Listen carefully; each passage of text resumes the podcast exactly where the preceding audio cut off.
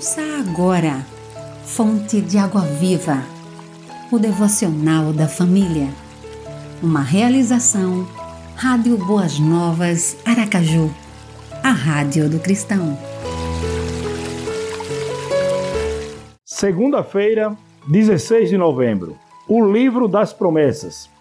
Texto de João Henrique de Edan. A Bíblia, por ser um livro sobrenatural, fala de coisas incomuns e, por falar de coisas incomuns, deve também receber um crédito incomum, que só acontecerá através da fé. É no seu conhecimento, não somente teórico, mas envolto pela fé e prática, que aprendemos também a viver além do usual, do corriqueiro.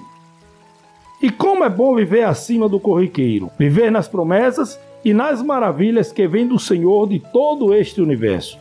Por isso, vida cristã autêntica e genuína envolve Bíblia como alimento diário, guia e suporte em meio a um mundo conturbado e sem direção.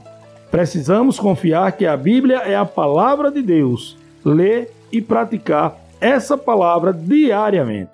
Sem a Bíblia, não entenderemos nem teremos condições de entender como as coisas de Deus acontecem.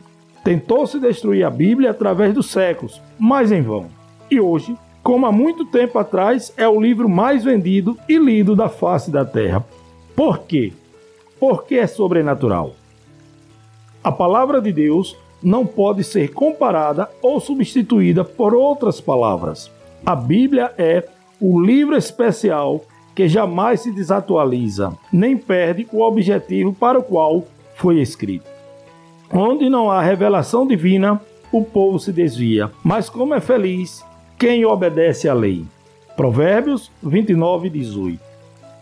Ore, Senhor, na tua palavra encontro sabedoria, mas, mais que isso, a tua voz falando ao meu coração.